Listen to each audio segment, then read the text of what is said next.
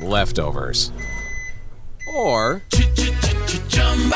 the DMV, Number 97. or house cleaning, or Chumba Casino always brings the fun. Play over a hundred different games online for free from anywhere. You could redeem some serious prizes. ChumbaCasino.com. Live the Chumba life. No purchase necessary. Void where prohibited by law. 18 plus terms and conditions apply. See website for details. The just because deal. Hey, oh, what's this? Breakfast from Mickey D's? From me? Yep. Why? Cause it's morning and you like McDonald's. Let's eat while it's hot. There's a deal for every act of kindness at McDonald's. You don't need a reason when the one and only hot and melty sausage McMuffin with egg is just 250. Price and participation may vary. Cannot be combined with any other offer. Naciónpodcast.com te da la bienvenida y te agradece haber elegido este podcast. Bienvenidos a Salud Esfera. Presenta Margot Martín. En una mente desordenada, como en un cuerpo desordenado, el sonido de la salud es imposible. Cicerón.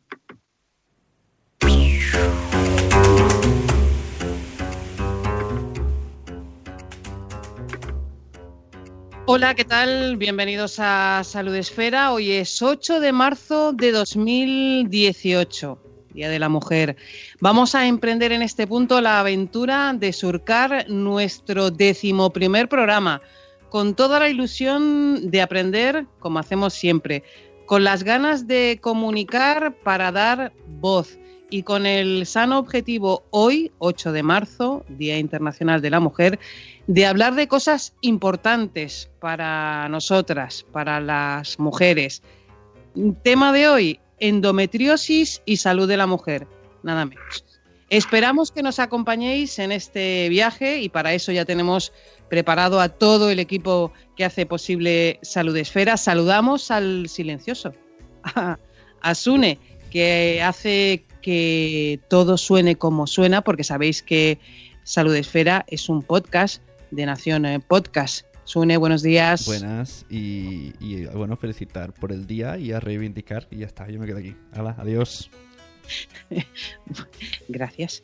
Y también tenemos eh, a ella, a la esfera en ebullición, a la madre de todas las esferas, a el motor de todo, a la sonrisa, a Mónica de la Fuente. Buenos días, Ay, Mónica. Madre mía, Margot, buenos días. Eh, lo de la madre de todas las esferas me ha hecho ma- mayor como poco. Claro, pero porque el término madre lo, aso- lo asocias con mayor, pero no, es, es como lo de la madre de todas las batallas, pues la madre de todas las esferas. Hoy me siento muy guerrera, así que me mola lo de la madre de las batallas. buenos días a todos y a todas. ¿Eh? La alegría de la huerta. Sí. Pero claro, en vez de decir eso, yo te lo digo más bonito, que queda como mejor. No, no. Yo tus presentaciones me las voy a grabar a todas y las voy a guardar porque de verdad, vamos. Para dormir la noche me la. Sí. Animo. Bueno, decía yo que hoy hablamos de cosas que nos interesan a, la mu- a las mujeres y lo vamos a hacer además con una, tenemos la suerte de contar con una eh, invitada maravillosa que se llama Irene Aterido. Irene, mm, muy buenas, buenos días. Hola, buenos días.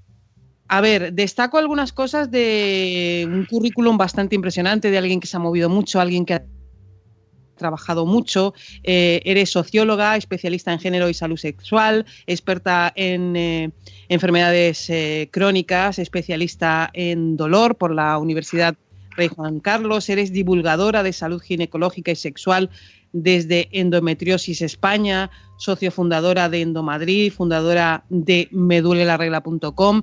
Me dejo algo, hay un montón de cosas, ¿eh? Tienes un currículum maravilloso de alguien que ha trabajado mucho y que se mueve mucho. Me dejo algo importante. Bueno, que divulgo desde endoinformación.com. Ajá, lo, es lo simplemente una pequeña corrección. Perfecto, endoinformación.com. Vale. Em, ¿Qué es medulelarregla.com? Pues es mi proyecto de profesional. Eh, yo soy sexóloga, terapeuta sexual y de pareja, y es el proyecto desde el cual hago una divulgación de temas de dolor en las relaciones sexuales, salud ginecológica, salud menstrual que no siempre tiene por qué cursar con dolor. Y bueno, pues decidí desde el nombre visibilizar un problema que afecta a muchísimas mujeres y que es un problema de salud, puesto que la regla, la menstruación, el sangrado, la fase de sangrado de la menstruación no tiene por qué doler y quería romper eh, este mito eh, y además visibilizar y romper también el tabú de la regla. Quería hablar de la regla y quería hablar de que la regla no duele. Eh, es gracioso lo que dice, gracioso, llamativo, mejor, eh, he utilizado una palabra bastante poco conveniente, es llamativo porque llevamos toda la vida eh, escuchando que, bueno, ya estás con la regla, ya estás con la regla y claro, y asumiendo como jabatas que la regla duele. Y resulta que no tiene por qué doler. No, no tiene por qué doler, es un proceso fisiológico, natural, eh, saludable si la mujer está sana eh, o la persona que menstrua. Y la cuestión es que culturalmente eh, nos programan para vivir el ciclo menstrual de una manera muy poco armoniosa, con bastante conflicto. a nivel emocional y de, y de, ritmos y de productividad no lo vivimos, no estamos viviendo en una sociedad que respete nuestros ritmos y la ciclicidad de las personas que tienen la menstruación. Entonces, hay un constructo, un mito también eh, de que la regla eh, va a doler, de que va a ser un inconveniente, de que va a ser una dificultad, pero no es así. Como es un proceso fisiológico, imaginaos o sea, no hay ninguna razón desde el punto de vista evolutivo para que, para que doliera y no hay razón para que con un sistema endocrino que esté funcionando eh, normalmente, con los parámetros normales y saludables, duela. Es un proceso fisiológico que tiene que ser un alivio. Vamos a ver, cuando vamos a, por ejemplo, a hacer de vientre o vamos a orinar, eh, esos son procesos fisiológicos que no tienen que doler. Entonces, si hay dolor o hay molestia, pensamos en una cistitis, pensamos en una inflamación, ¿verdad? Pues la regla, el sangrado menstrual es lo mismo. Debería ser un proceso de alivio de sentirlo, sentirlo, eh, percibirlo, porque tenemos esas sensaciones y esa propiocepción, pero eh, nuestro suelo pélvico no tendría que estar absolutamente contraído, eh, hipertónico, dolorido, las emociones no tendrían que estar como con una sensación de desbocadas, tendríamos que, tener una educación menstrual, pero toda la uh. sociedad, ¿eh? Sí, educación uh, menstrual. Fíjate lo que he dicho. es que además em, es que eres una quejica si, si, si, dices que te duele. O sea, es que es curioso. Nos han eh, programado, decías tú, y educado en una manera em, que es que tenemos que ser sufridoras natas.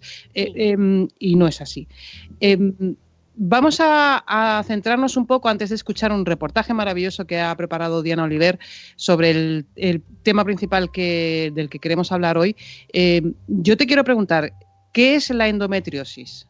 Pues mira, la endometriosis es una, enfermedad crónica, eh, es un tumor benigno, que quiere decir que es un tumor que no lleva a la muerte, pero que siendo una enfermedad crónica, pues tiene básicamente eh, una, conlleva una inflamación a largo plazo, unas alteraciones del sistema inmunológico y eh, depende de unas hormonas que son los estrógenos, ¿vale? Entonces tiene tres patas, es un tumor con tres patas, no es sencillamente el tumor la parte orgánica, sino que hay una parte inflamatoria que provoca dolor, lógicamente, cuando a uno se le inflama la rodilla tiene dolor en la rodilla, y provoca alteraciones inmunológicas, que quiere decir que te coges un montón de constipados, asma, alergias, mm, trastornos gastrointestinales, la, microbiota intestinal no funciona correctamente, etcétera, etcétera. Puede tener un montón de síntomas asociados, hay muchísimos síntomas asociados que podemos hablar después, pero básicamente hay que quedarse con que la endometriosis es un tumor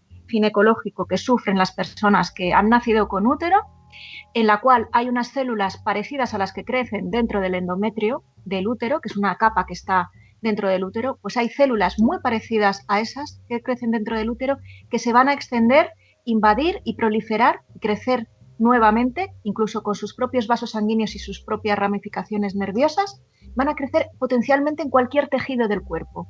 Eso quiere decir que es un tumor que invade, que se expande y que prolifera, y que prolifera por unos mecanismos muy complejos que básicamente cursan con inflamación, ¿vale? Entonces es un tumor inflamatorio y que básicamente están sufriendo una de cada diez mujeres de este país. ¿Una de cada diez? Sí, una de cada diez. Es, importante la cifra Muchísimas mujeres. Estamos hablando de millón y medio. Millón y medio de españolas. Eso es un montón de gente que, que, merece atención y que merece que nos fijemos en ella. Por eso vamos a escuchar, si te parece, Irene, si te parece también, Mónica, ese reportaje de Diana Oliver en el que conocemos un poquito más la endometriosis fuertes dolores pélvicos, dolor al mantener relaciones sexuales e incluso esterilidad son algunos de los síntomas de la endometriosis, una enfermedad característica de la mujer en edad fértil que limita muchísimo la calidad de vida de quienes la padecen. Si hablamos de cifras, estamos ante una enfermedad muy prevalente. Se estima que entre el 10 y el 12% de las mujeres la padecen. Eso sí, se estima, porque el alcance real de la enfermedad es aún desconocido por lo infradiagnosticado de la misma. La primera queja que tenemos las mujeres con endometriosis es la poca concienciación que hay a nivel de sociedad y a nivel de comunidad médica. Esto se traduce en un retraso en el diagnóstico eh, con una media de retraso de unos nueve años, porque los médicos no, no están concienciados con, con, esta enfermedad, no, no, la tienen presente. Cuando acude una mujer con mucho dolor de regla, etcétera, no, no la tienen presente. Eh, y, y, a nivel social, pues eh, en el trabajo o, o, con los amigos o con la familia, miras que es una quejica, es una floja, que no quiere trabajar eh, porque a mí también me duele la regla y es normal y, bueno, pues esto es yo creo que la, primera queja que, solemos tener todas, ¿no? La poca concienciación eh, que se traduce en mala atención médica y, no tener apoyo a, nivel familiar, eh, laboral, etcétera. Gloria, paciente diagnosticada de endometriosis en grado 4 y autora del blog Endometriosis Warrior, convive con el fuerte dolor que le produce la enfermedad desde su primera menstruación. Su diagnóstico y tratamiento tardaron décadas en llegar. Casos como el de Gloria son habituales en la consulta de Alicia Hernández, médico especialista en endometriosis del Hospital La Paz, que tiene un mensaje positivo. Se ha avanzado mucho en cuanto a la concienciación y al diagnóstico son síntomas muy importantes en la vida de una mujer joven, mucho dolor, ¿no? Y, dificultad para conseguir un hijo, con lo cual la paciente pues llegan en general si, si no se ha diagnosticado bien o no se le ha explicado bien o no se ha hecho un tratamiento integral de la enfermedad, pues la paciente llega preocupada, preocupada y disgustada. ¿Cuál es mi mensaje? Sería diferente. Bueno, yo creo que nos queda mucho por avanzar, pero que hemos avanzado también mucho, ¿no? Entonces, que ante la mínima duda, pues acuda una mujer con sospecha de tener una endometriosis. Estamos ante una enfermedad crónica que va a requerir tratamientos. La información, acudir a un profesional especializado y el acompañamiento de mujeres que sufran esta dolencia pueden ser claves para las pacientes de endometriosis. Muchas veces cuando te diagnostican endometriosis, el ginecólogo no te explica que esto es una enfermedad crónica, que la vas a llevar toda tu vida y muchas veces tampoco sabe qué tratamiento darte, aunque sea paliativo, pero te puede ayudar. Y tú sigues teniendo dolor y sigues sintiendo que el médico no, no te está entendiendo, que no te está ayudando suficiente y empiezas a investigar por internet.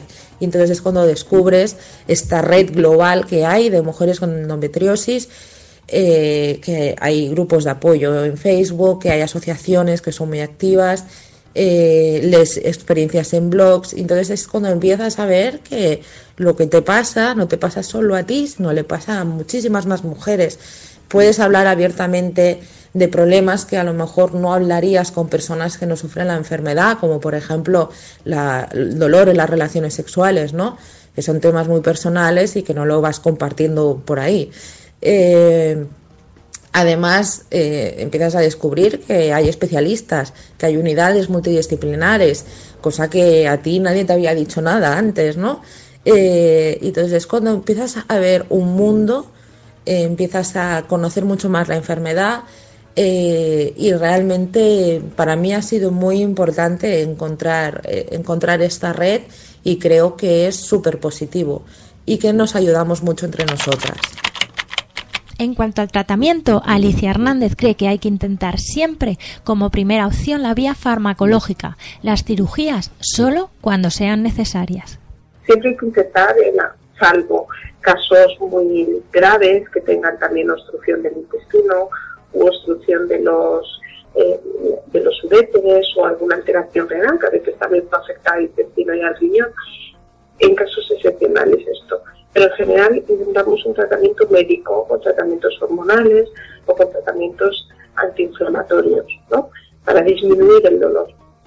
Y luego hay casos en los que hay que operar a la paciente y a veces son cirugías muy agresivas que incluso conllevan una resección intestinal si está afectado el intestino. ¿eh? Pero ese es el, debería ser el último paso. El problema que también tienen las pacientes con esta enfermedad es que tienen una historia repetida de muchas intervenciones quirúrgicas y eso suma mucho riesgo para ellas. Realmente lo que hay que hacer es las cirugías necesarias, pero las menos posibles. En el caso de Gloria, dada la gravedad de su endometriosis, fue sometida a varias intervenciones combinadas con tratamiento farmacológico. Pues actualmente ya no tengo ovarios.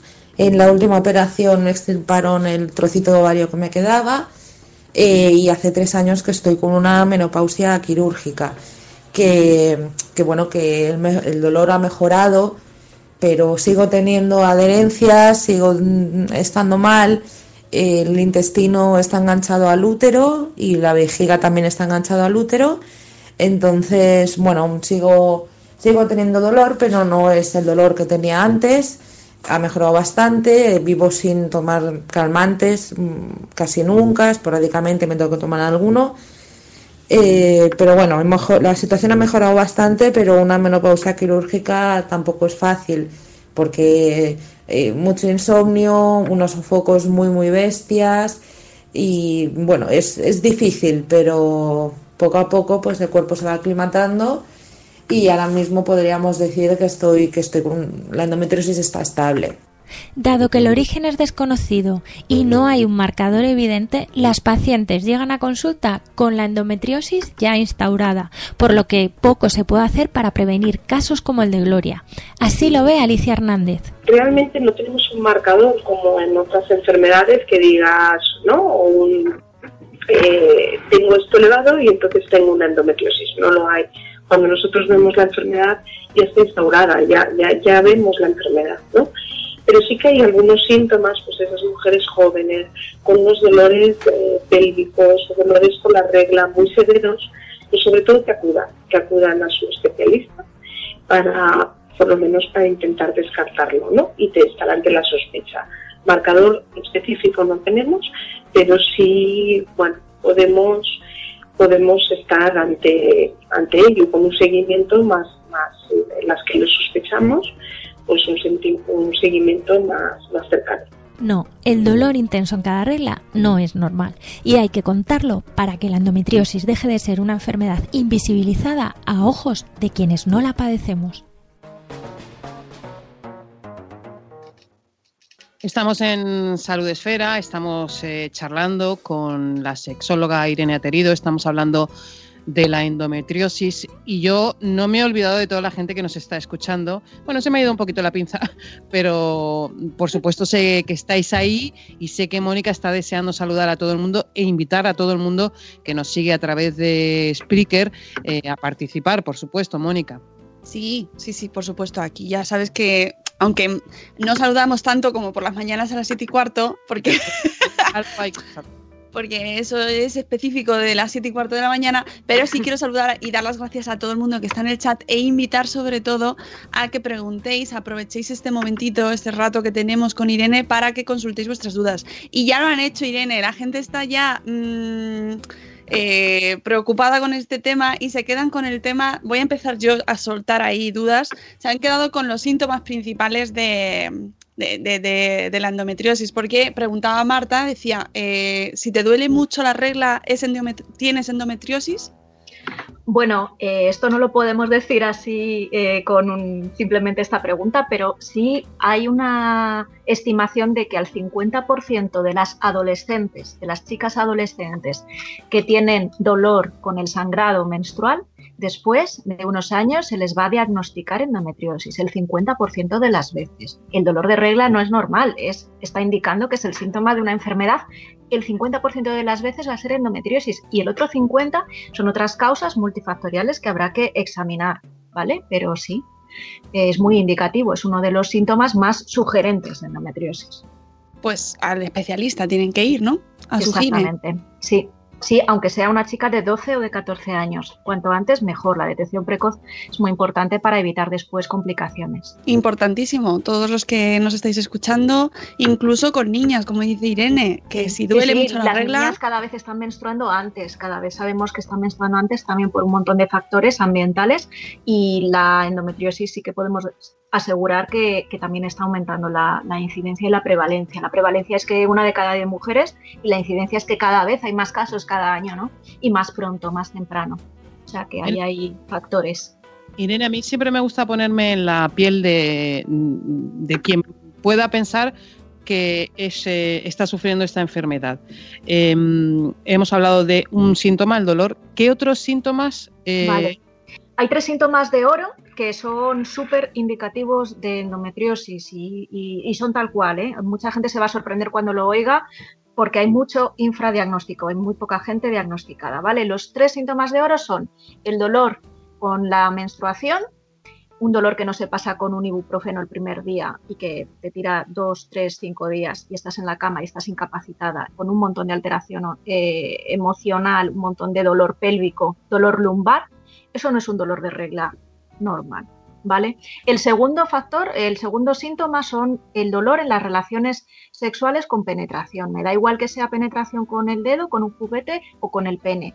Eh, es un dolor muy distintivo. Las relaciones sexuales, el coito no duele, el coito es para disfrutarlo y cuando una mujer tiene endometriosis, el coito puede ser muy doloroso. Esto ocurre en el 60-65% de los casos de las mujeres con endometriosis. No todas las mujeres con endometriosis tienen dolor en el coito y algunas no practican el coito, con lo cual, pero sí que es muy indicativo, ¿vale?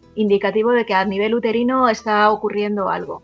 Y luego el tercer gran síntoma es todo un cuadro de síntomas gastrointestinales, de los el principal es el dolor en eh, la defecación y el dolor con la orina. Cuando hay dolor al, al ir al baño, eh, desde luego hay que examinar qué es lo que está pasando porque son funciones normales del cuerpo que no tienen por qué molestar ni doler. En ausencia de una infección hay que examinar qué es lo que está pasando y bastante malestar gastrointestinal. Entonces los tres síntomas son el dolor con la regla, el dolor con la penetración, especialmente la penetración profunda al lado, del cuello del útero y por otro lado el dolor con la micción, la defecación y un montón de síntomas gastrointestinales, básicamente náuseas, malas digestiones, dispepsia, eructos, gases. Esto lo van a reconocer las oyentes que nos estén escuchando. ¿Y cómo se diagnostica? ¿Se bueno, una buena historia clínica, como ha dicho la doctora Hernández, o sea, eh, no tenemos analítica de sangre, no tenemos una analítica de orina, no hay una muestra de tejido que podamos eh, extraer sin una operación y el diagnóstico actual en el año 2018 es por una laparoscopia, es una cirugía pélvica. El único diagnóstico de certeza en, este, eh, en esta fecha, que espero que dentro de 10 años no sea así, pero hoy por hoy hay que decirlo así de alto y claro, es una cirugía. Sin esa cirugía no podemos asegurar que sea endometriosis, pero sí que podemos tener bastante, eh, bastante intuición con una buena historia clínica. O sea, que el ginecólogo, endocrino o el especialista en salud que esté atendiendo a esa mujer y a ese, o a esa chica haga una buena recopilación de todos esos síntomas. Si le duele al orinar, si le duele al defecar, si le duelen las relaciones sexuales, si tiene náuseas, si tiene migrañas, si tiene un fuerte síndrome premenstrual que le incapacita, eh, si tiene eh, asma, si tiene alergias. Hay un montón de, como he dicho, alteraciones inmunológicas que no están siendo vinculadas a toda la parte del tumor ginecológico. Sin embargo, la endometriosis opera eh, a muchos niveles, no es solo ginecológica, porque además la endometriosis está fuera del útero, no está dentro del útero. ¿eh? Entonces, también hay que decirlo muy, muy tajantemente que eh, simplemente la cirugía no va a resolver y no va a curar la endometriosis. Las cirugías lo que hacen es extirpar tumores que ya están implantados, que como ha dicho la doctora Hernández, ya nos lo hemos encontrado que ya ha crecido, que ya a lo mejor la chica ha empezado con la menstruación con 14 años y la operan con 34, lleva 20 años de desarrollo de un tumor.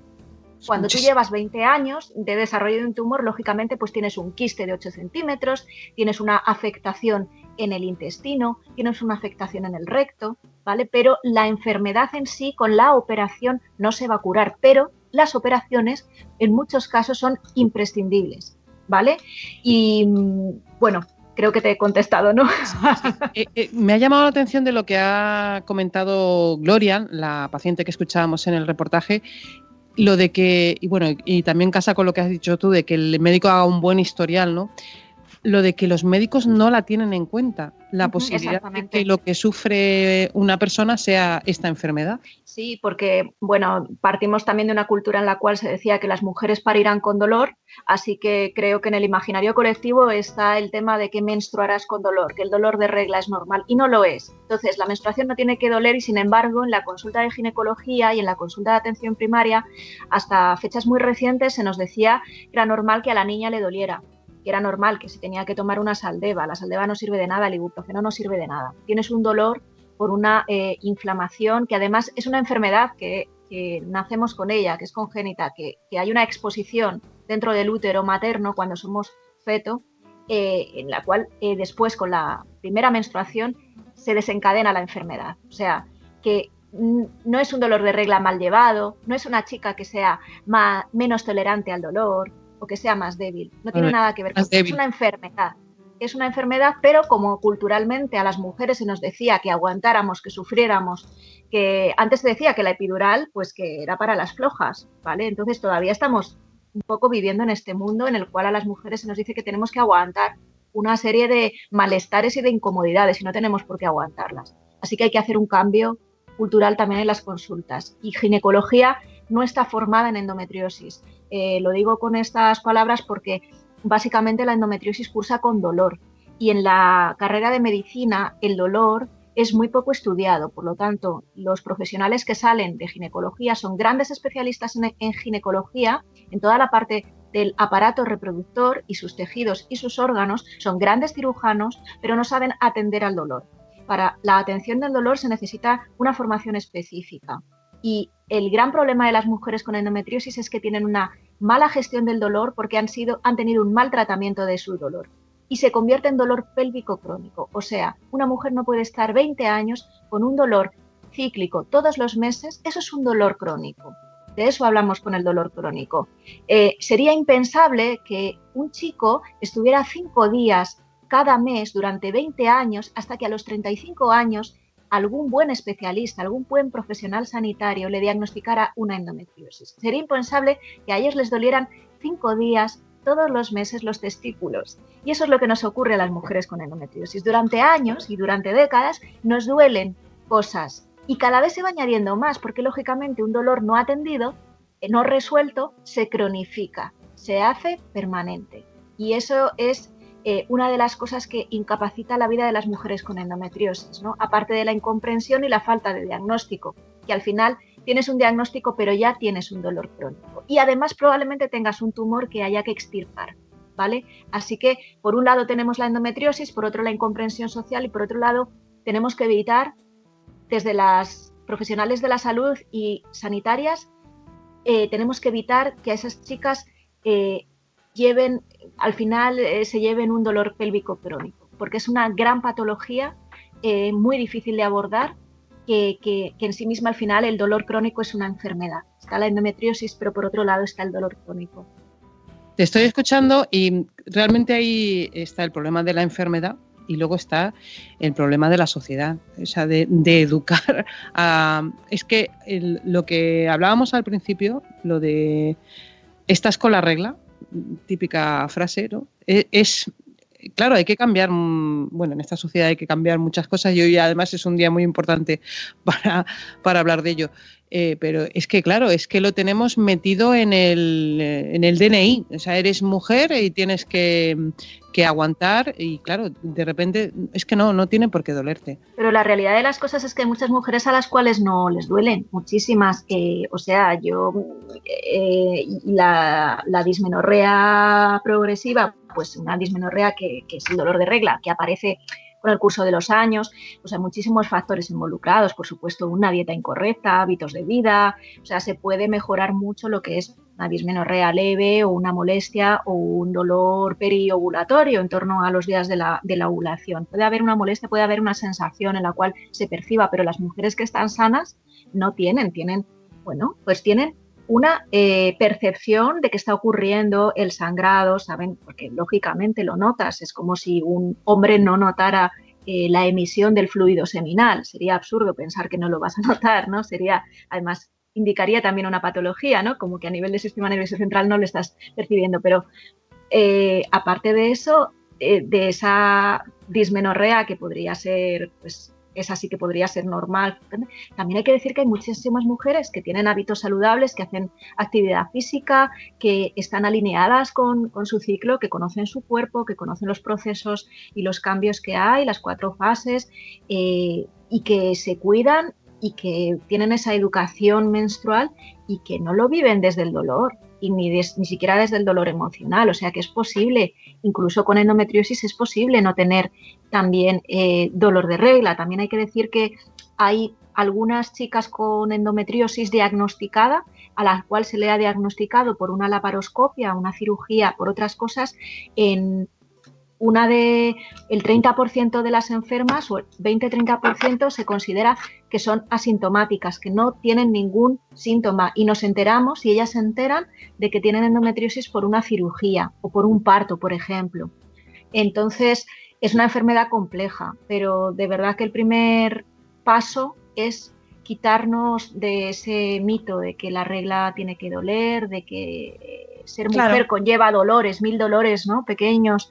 Es como, no, si tienes mil dolores pequeños, es que está ocurriendo algo en tu cuerpo y alguien te lo tiene que, diagnosticar y, tienes que buscar ayuda. Y si un ginecólogo no te hace caso y desdeña tu dolor, lo desprecia o lo minimiza, has de cambiar de profesional. Es un profesional que no está formado, no conoce la endometriosis, no conoce cómo opera el dolor, no sabe de dolor pélvico crónico y no sabe cuáles son los mecanismos para, para evitar que, eso ocurra ¿no? y que la mujer al final acabe discapacitada. El 20 eh, de marzo das una charla en eh, Alcorcón. Eh, se titula Endometriosis y. Joder, segunda vez que la digo mal. Tenemos una enfermedad difícil con nombre difícil. Con nombre difícil. Endometriosis y sexualidad Em, a las 6 de la tarde en el One Life Center. Em, y también quería decir que el 17, eh, el 16 y el 17 en Zaragoza también hablaremos de endometriosis y sexualidad en las jornadas de endometriosis de la Asociación de Pacientes de Zaragoza que también es importante la labor de las asociaciones. Exactamente, que, en tu caso es, formas parte, de la socia fundadora de Endomadrid. Y exactamente. Te quería preguntar, eh, Irene, en este tipo de charlas, ¿qué te pregunta la gente? Muchísimas enfermas eh, no conocen absolutamente nada de su enfermedad porque, como ha señalado la doctora Hernández en la, entrevista que le habéis hecho, eh, sus ginecólogos, la primera vez que les han diagnosticado endometriosis, no les han explicado el componente inflamatorio, el componente inmunológico y el componente dependiente de estrógenos de esta enfermedad. Entonces, solo les explican que depende de estrógenos, o ni siquiera eso, solo les explican que tienen quistes en los ovarios. Eso es lo, la primera referencia que mucha gente tiene de la endometriosis. Entonces, no les explican cómo opera la enfermedad ni que es una enfermedad crónica. Así que eh, las dudas suelen ser eh, prácticamente todas. O sea, por ejemplo, si tengo un endometrioma, un quiste en el ovario significa que tengo endometriosis. La respuesta es sí. Si tienes un endometrioma, tienes endometriosis. Quiere decir que tienes ahora un endometrioma, pero que tienes afectación de, todo tu cuerpo, que hay muchos procesos de, metabólicos incluso que se ven afectados. O sea, que vas a tener que cuidarte. Tienes que intentar tener unos hábitos más saludables. ¿Qué más preguntas? Eh, la gran pregunta es, ¿podré tener hijos o hijas. Eh, en uno de cada tres casos, las enfermas de endometriosis tienen dificultades para quedarse embarazadas. Lo que pasa que hay que insistir en que siete de cada diez enfermas de endometriosis se quedan embarazadas de manera natural y espontánea, ¿vale? En el momento que lo buscan, siete de cada diez podemos quedarnos embarazadas. ¿Qué pasa? Cuando los ginecólogos ven a las mujeres con endometriosis, las ven ya cuando llevan mucho tiempo de enfermedad y tienen una afectación de su sistema reproductor. Las trompas, los ovarios, el propio útero a veces está afectado. Muchas veces las trompas están pegadas, obstruidas, los ovarios están adheridos al intestino, como ha dicho Gloria, y esto no solo provoca dolor, sino que provoca una imposibilidad para quedarse embarazada, dificultades en la implantación, abortos de repetición, eh, por esta alteración inmunológica y esta alteración inflamatoria. Es un medio ambiente que impide la implantación del, ovocito y entonces la, fertilidad queda reducida, pero no tan reducida como muchas chicas leéis en los foros. Eso también lo quiero decir. Siete de cada diez veces ocurre de manera espontánea eh, o natural. El embarazo es perfectamente posible. El mayor problema de la endometriosis es la cronificación del dolor y un montón de molestias para las cuales la ginecología no te prepara y para las cuales no tenemos tratamiento actual. ¿vale? Pero sí es posible, con un diagnóstico precoz y unos hábitos saludables, como en cualquier otra enfermedad. Si a ti te dicen con 14 años tienes endometriosis, te tienes que cuidar la dieta, tienes que cuidar eh, la gestión emocional, el estrés, eh, tienes que cuidar una serie de cosas, eh, perfectamente vas a llevar una vida normal y prácticamente sin dolor o sin molestias. Es igual que un diabético en su adolescencia, que va a cuidarse permanentemente la dieta, le van a decir no tienes que beber, eh, tienes que tener unos hábitos regulares, unos ciclos de sueño, una higiene, incluso higiene postural para la pelvis. O sea, te van a indicar actividad física y tal. Si te lo dijeran, si nos lo dijeran a las chicas con endometriosis con 12, con 14 años, no encontraríamos los cuadros que llevamos las mujeres entre los 30 y los 40. Se nos diagnostica entre los 30 y los 40, pero no porque la enfermedad aparezca a los 30 años, sino porque no nos han hecho caso durante 15 y 20 años. Y es mucho tiempo. Eso es muchísimo tiempo y además eh, es lo, es lo que hablábamos antes, que acabas desarrollando, pues eso, un 8 eh, centímetros de problema, ¿no? Y eso es muy grande. Mónica, no sé qué tal está la gente mm, que nos sigue a través de Spreaker. ¿Qué comentarios eh, hay en el chat? Pues estamos todos mm, escuchando a Irene con los ojos muy abiertos porque realmente este es un tema que efectivamente nunca se habla, no se habla de ello. Todo lo que está relacionado con la, con la salud sexual de la mujer es un tema ¿verdad, Irene? Que no se habla. Y entonces, pues hay muchas preguntas. Han, hablado del tema que justo acabas de responder, de si cuesta o no cuesta quedarse embarazada con endometriosis, em, si el dolor de endometriosis solo se siente con la regla o también en otros días del ciclo. es un dolor que no es solo cíclico, eso también es un mito. Hay muchos mitos con la endometriosis, ¿vale? Entonces, eh, el dolor puede ser en cualquier momento del ciclo. Realmente al principio de las menstruaciones, la gran mayoría de las chicas tienen eh, de, las chicas que tienen endometriosis tienen dolor en el sangrado y en la ovulación, pero conforme pasan los años pueden tener cualquier tipo de, dolor en cualquier sitio porque además la endometriosis, insisto, la endometriosis no está dentro del útero, así que no necesariamente duele la zona pélvica. ¿eh? Cuando hablamos de dolor pélvico crónico, que se llama así en medicina, pero en realidad puede afectar a las lumbares, o sea, a la parte de abajo de la espalda, los riñones, ¿no? Que decimos, y también puede afectar a la ciática, por, un, por eh, el trayecto de los nervios ciáticos y las caderas, eh, donde estaría como la, cadera, eh, la inserción del fémur, por ejemplo, es muy típico que las chicas estemos como medio dobladas, que nos cueste por la mañana un poco, hay que hacer estiramientos de, del psoas y luego hay afectación de endometriosis en otros tejidos y eso significa intestinos, en el recto, hay gente que tiene endometriosis en la pleura, hay gente que tiene endometriosis cutánea, hay gente que tiene endometriosis en otros órganos, así que en el momento que tengamos sospecha de que esos dolores sean cíclicos cada mes, ¿vale? Eh, deberíamos consultar con un ginecólogo y si el ginecólogo no sabe mucho o dice esto no tiene nada que ver con nada de la regla ni de tu ciclo menstrual, consultemos a especialistas. En, mi página de información.com tengo una lista de especialistas porque no hay tantos ginecólogos que sepan realmente de endometriosis. Muchísima gente eh, mete cuchara, pero hay que decirlo además así, eh, es muy importante acudir a un buen especialista porque si no podemos pasar nosotros 10 años sin diagnosticar correctamente el tumor creciendo y sin esto resuelto.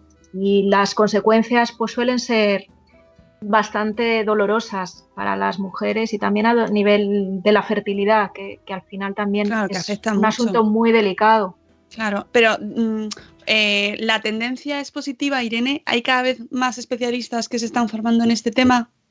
Pues cada vez hay más especialistas que están eh, queriendo saber más. Eh, la formación real, eh, bueno, pues pasa por cursos de actualización y demás, y hay un cierto tipo de cirugía microscópica que, a la que solo acceden muy poquitos cirujanos en el Estado español.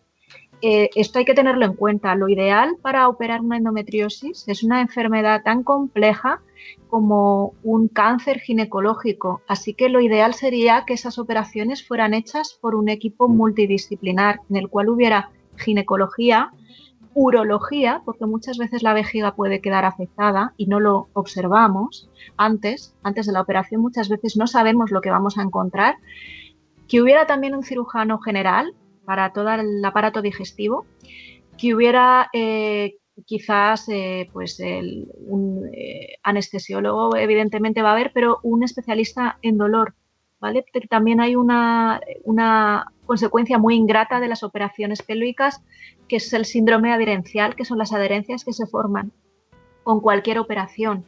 Pero en el caso de las cirugías pélvicas, ¿vale? Que está la tripa, eh, está todo muy junto, hay muchísimos órganos y es muy, eh, vamos, una de cada tres veces va a haber síndrome adherencial y eso provoca mucho dolor. Y la chica piensa, si me han operado, ¿por qué no estoy bien? ¿Por qué me duele más que antes? Bueno, pues probablemente son adherencias y esto te lo tiene que tratar una fisioterapeuta. Eh, es imprescindible que, que- que no te quedes con eso. Cuando a uno le operan de la rodilla, sabe que tiene que hacer rehabilitación. Y cuando nos operan de endometriosis, nadie nos dice que tenemos que ir a una fisioterapeuta de suelo pélvico. Pero es casi imprescindible para nuestra calidad de vida posterior, porque si no, luego al sentarnos, al ponernos de pie, al hacer deporte, notamos que nuestro cuerpo no está como antes. Hay que hacerlo porque si no, a los dos años has generado unas adherencias tremendas. Así que es importante multidisciplinar, un equipo multidisciplinar. Y luego la parte emocional, psicoemocional y sexual. Porque una cirugía pélvica sí o sí va a tener unas consecuencias en tu afectividad, en tu emocionalidad y en tus relaciones sexuales, no necesariamente coitales, ¿vale? Va- puede haber una, mm, se puede generar una disfunción, una alteración de tu imagen corporal, una alteración, una disrupción en tu vida, que eh, son perturbaciones que, que tratamos desde la terapia psicoemocional y que muchas veces pensamos que como es una operación quirúrgica, mm, que el ginecólogo nos ha dicho que ya nos ha quitado el, quiste, pues que, que ya está todo bien. Pero lo que yo me encuentro en consulta es que muchas mujeres que como no han tenido esa información que damos en las charlas, por ejemplo, o esta información que estamos dando hoy, que es muy importante, pues no se les ocurre que, que una psicoterapeuta o una sexóloga o cualquier profesional de la salud les puede dar una orientación en que los cambios que están sufriendo son normales. Muchas veces el tratamiento de la endometriosis tiene farmacológico, que han hablado tanto la doctora Hernández como, como Gloria, la paciente. Ese tratamiento farmacológico consiste básicamente en tratamiento hormonal, donde se hace una supresión de los estrógenos, se le quita la regla a la mujer, ¿vale?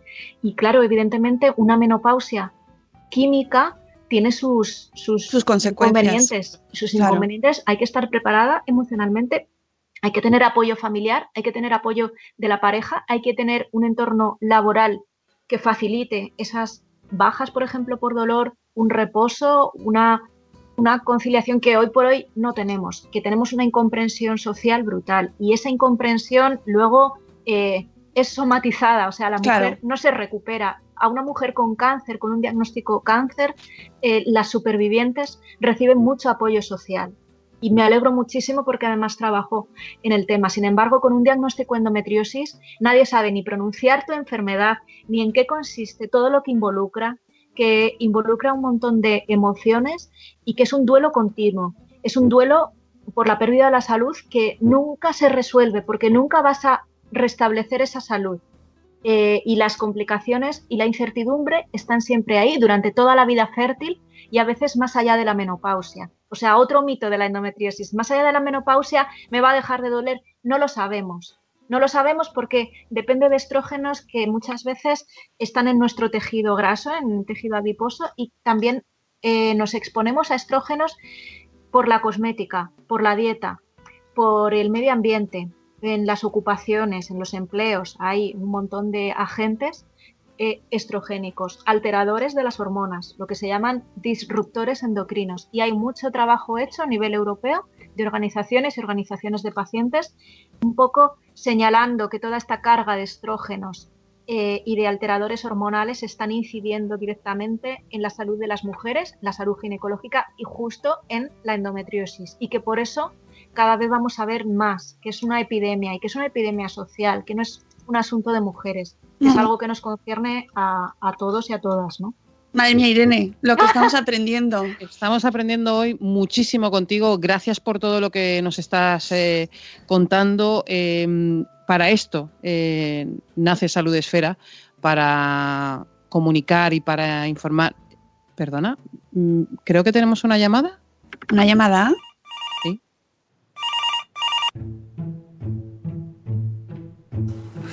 Hola, salud esfera, feliz día de la mujer. Salud esfera, ¿qué tal? Feliz día nuestro. Bueno, eh, yo sobre todo llamo porque estoy muy, muy, preocupado. Yo quiero también la igualdad para el hombre porque por alguna razón el hombre dura mucho menos que la mujer. Madre mía, madre mía, salud esfera. Se, se, está leyendo artículos de estos que se baja el de todas las redes sociales que puede y se ha encontrado uno que pone que las mujeres duramos más y que nos mantenemos mejor. Está hecho polvo y preocupa porque dice que se va a ir antes él y que qué va a pasar conmigo. Es que no quiero faltarle a mi madre y es que he visto que hay cinco razones por las cuales las mujeres duran mucho más que los hombres y me tiene muy preocupado. Algunas no podemos hacer nada, como por ejemplo las mujeres son más fuertes dentro del útero. Sí, dentro del útero estamos más resistentes. Por eso mueren más eh, varones, varoncitos, ¿no? Ya, sí, claro, es que vosotras sois... Salimos más, salimos más de los úteros nosotras. Sí, porque tenemos un desarrollo prenatal más lento. Entonces, si, si hay, por ejemplo, un parto, pues que sea pues muchos meses antes, lo, pasa peor los hombres. Claro, la mujer, no. la mujer dentro del útero ya lo tiene todo organizado. Cómo vamos a salir, qué vamos a hacer, cómo va a ser todo nuestro camino. Y ellos pues se ponen ahí, no sé a qué se quedarán ahí dentro. El caso es que salen peor y menos. Entonces yo quiero decirle a todos los hombres del planeta que seamos más fuertes dentro de los úteros. Por favor. Otra cosa es que la razón, la, la, las mujeres son menos temerarias, entonces los hombres pues palma, palmamos más porque hacemos más locuras. Claro, nosotras ya te digo, ya desde el útero hacemos menos locuras y ya una vez que salimos pues de temerarias mucho menos tenemos que ellos. Entonces es por eso por lo que nosotras estamos más a gusto en la vida y acabamos durando más. Bueno, entonces yo quería también avisar a los hombres de que desarrollamos eh, problemas cardiovasculares mucho antes que las mujeres. Diez años antes que las mujeres tenemos problemas en las arterias, en las venas, en, en, nuestros corazones. Claro, por eso ya cuando llegáis a los médicos llegáis ya un poco, un poco malamente. Y es que vosotras tenéis una ventaja que nosotros no tenemos y es que emitís bastantes o desarrolláis muchísimos estrógenos Ah, y eso sí. os protege, os Eso protege los- cardiovascularmente Uh, hablando. Los estrógenos nos protegen de todo. Una cosa es que cuando llegamos a la menopausia hemos perdido los estrógenos, pero hemos ganado en relación con los vecinos. Sí, Quiero decir, sí. ese es otro punto, ¿verdad? Otro punto que he leído es que las mujeres, al tener vínculos sociales más fuertes, duran más que los hombres, están más acostumbradas a ayudar a los demás y a dar consejos a los vecinos, a las vecinas incluso a los desconocidos. Hombre, y sobre todo a entretenernos. Y el entretenimiento alarga la vida.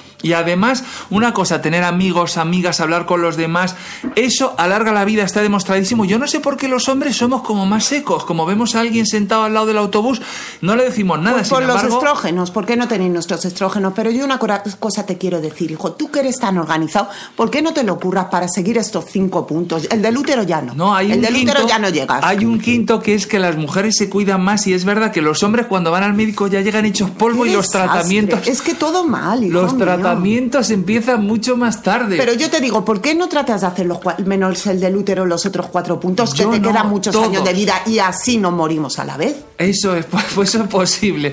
Voy a Eso- hacer los cinco puntos, de Salud verdad. esfera, por favor. Feliz Día de la Mujer. Feliz Día de la Mujer. ayudemos a Y los hombres, queremos mucha igualdad también, queremos que los hombres se cuiden más, queremos durar tanto como las chicas, nos necesitamos unos a otros.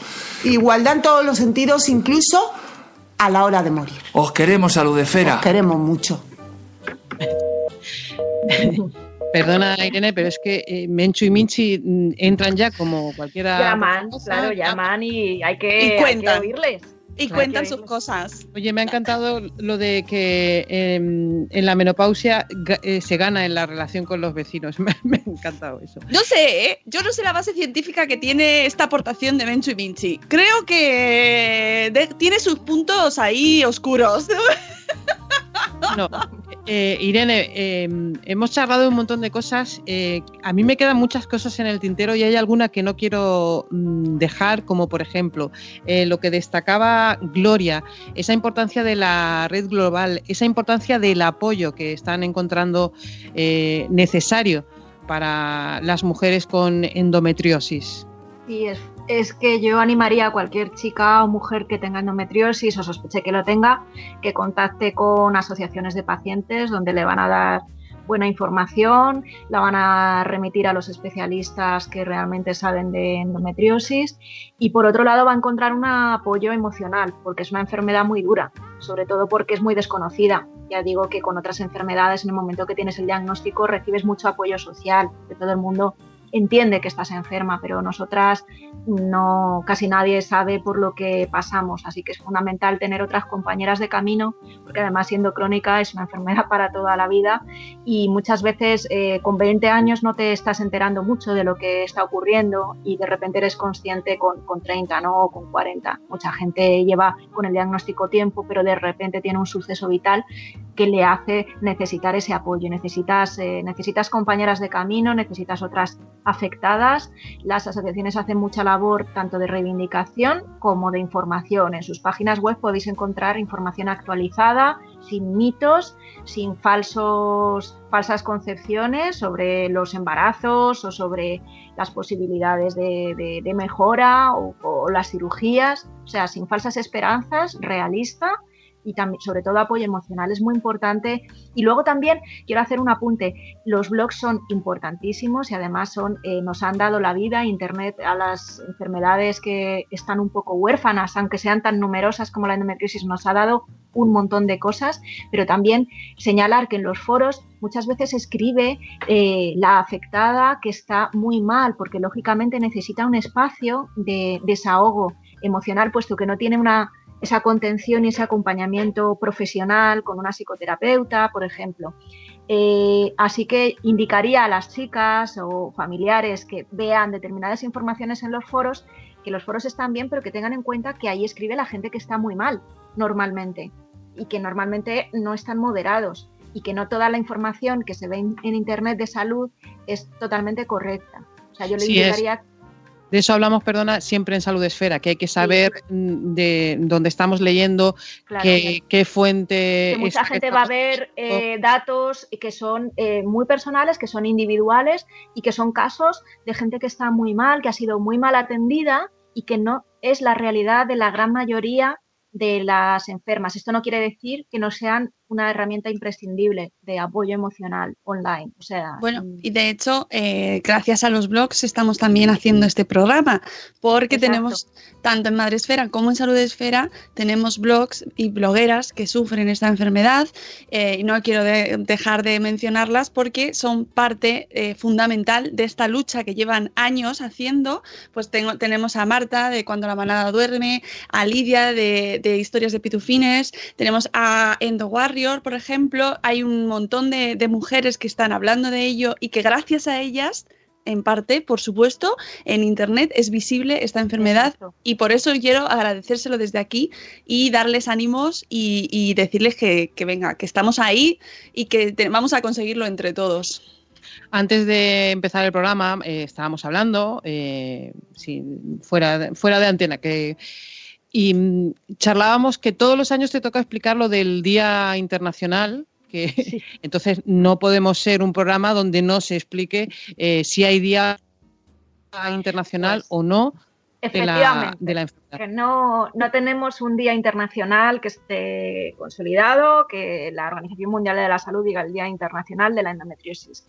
A día de hoy, cada año va rotando una fecha determinada del mes de marzo. Todo el marzo es el mes de sensibilización y divulgación de la endometriosis y eh, a nivel internacional lo que hacemos es seguir la Endomarch desde Nueva York, que bueno, es una organización privada que lo impulsan unos cirujanos estadounidenses y este año va a ser el 24 de marzo la Endomarch de 2018, pero en el ámbito hispanoamericano, en español, el día en amarillo, porque el amarillo es el color de la endometriosis, el día en amarillo va a ser el 23 de marzo y bueno, pues eh, me duele la regla también estará ahí participando con otro directo donde nos podréis preguntar y todas las asociaciones van haciendo actividades y charlas y divulgación y bueno, en Twitter, en redes, donde queráis. Pero no tenemos un día, tenemos el lazo amarillo, el color amarillo, que significa diferentes cosas en cada Sí, país también. Sí,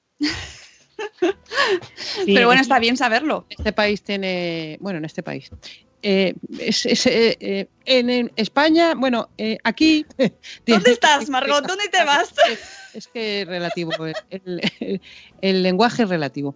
Eh, bueno, antes que nada, a mí me gustaría, em, yo he leído, y no sé si me equivoco, que ya hay algún caso en el que se da la incapacidad por eh, endometriosis. Sí, se ha Esto es, esto es un, em, un dato para la esperanza. Sí, lo que pasa que llega, llega para mucha gente, eh, para la gente que lo ha conseguido, eh, tan tarde, con una afectación tan, tan enorme de sus vidas que, que, bueno, que es una victoria un poco amarga.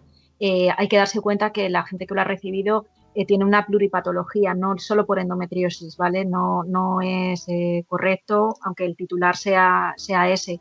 Las asociaciones, asociaciones lo que hemos visto es que se da cuando tienes diferentes afectaciones, eh, patologías reconocidas, una afectación gravísima, por ejemplo, posquirúrgica y, y, bueno, pues una afectación además también a nivel psicológico, ocasionado tanto por el dolor crónico como las otras patologías. Entonces, no solo por endometriosis, sino que la endometriosis es un factor ahí añadido a todo lo demás que, le ocurre. Ojalá se reconozca la importancia y la gran afectación en calidad de vida que tiene la endometriosis, porque eh, mucha gente no puede trabajar por esta razón y, y es, un, es el iceberg. Esto es, la punta del iceberg, pero es que hay un iceberg por debajo de un montón de mujeres que estamos subempleadas, invisibilizadas, haciendo trabajos que ya no podemos eh, realizar, pero que no se nos da eh, ni la discapacidad ni la, ni la incapacidad eh, parcial. Queda mucho por menos total. recorrer, entonces. Queda muchísimo por recorrer, está muy poco trabajada esa parte, no está en el Real Decreto de, de patologías de Sí, no está discapacitantes. Sí, está incluida. No estaba incluido. Bueno, Sune, eh, tenías algo por ahí que comentar, sí, ¿no? Yo quiero decirle a Irene. Bueno, primero quiero darle las gracias porque vaya masterclass me has dado. Yo, como persona que no sufre la regla, yo me he enterado de muchas cosas que no sabía, que daba por supuestas que tienen que ser así y se ve que no. Y entonces yo estaba buscando, digo, a ver si hay podcasts que hablen de esto. Y me he encontrado que tú misma tienes una playlist creada en Evox con programas Sí. de esto, así que la he compartido, así que ahí, luego os la paso. Gracias. Y tenéis ahí, hay como, no sé, 12, 20, no sé, 20 programas que has ido buscando ahí como una hormiguita y los tienes recopilados. Sí, Así que más información. Sí. Así que gracias. Sí, sí, sí, es que Internet y vuestras blogueras que tenéis por ahí alojadas eh, hacen una labor fantástica porque romper el silencio, que es el lema de la gente que tenemos endometriosis, pasa por todo eso, ¿no? Pasa por hablar en público, pasa por decir que tienes dolor con las relaciones sexuales, por decir que tienes dolor con la micción. O sea, son cosas que son muy vergonzantes, ¿no? En esta cultura. Para mí no lo son, quiero, son síntomas de mi enfermedad.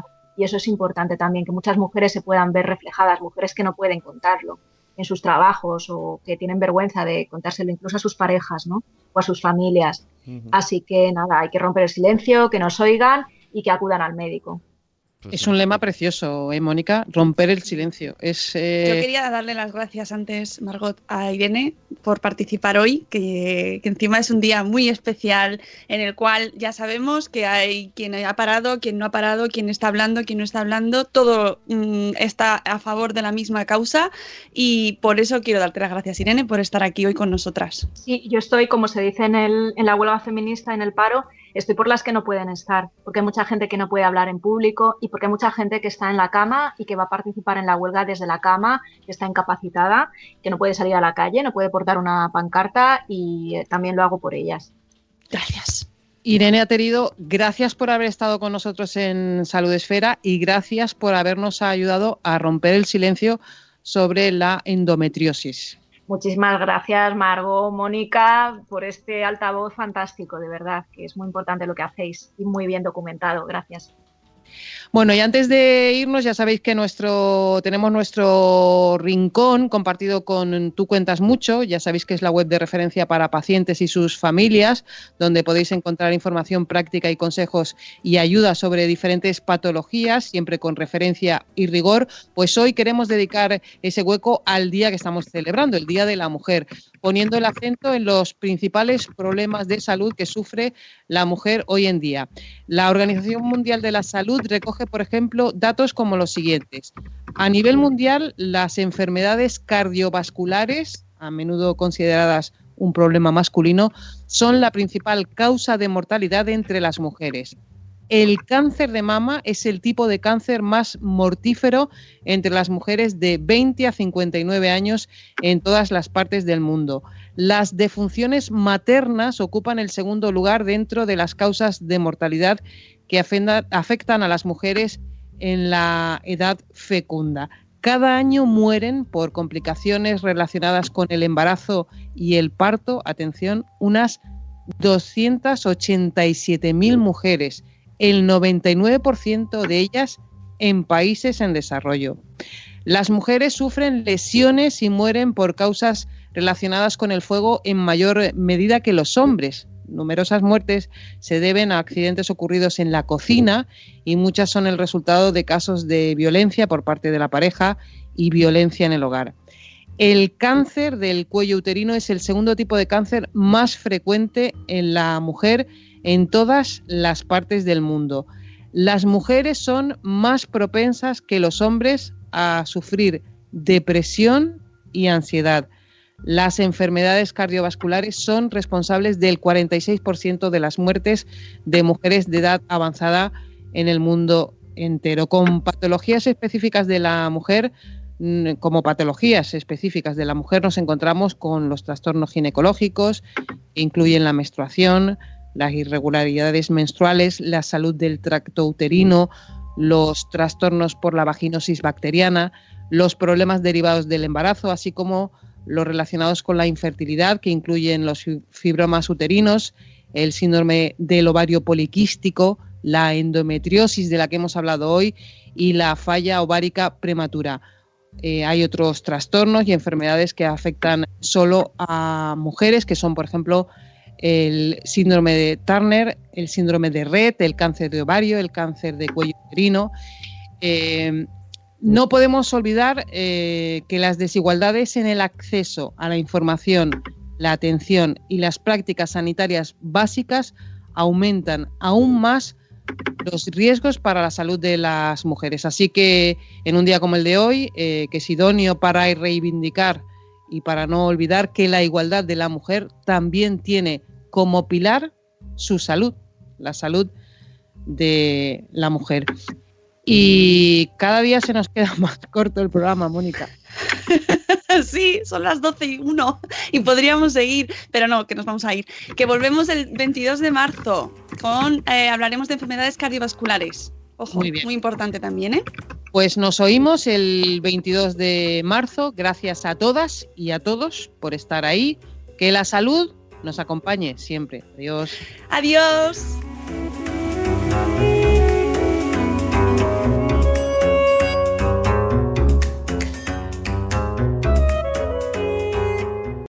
Lucky Land Land Casino asking people what's the weirdest place you've gotten lucky? Lucky? In line at the deli, I guess? Aha, in my dentist's office.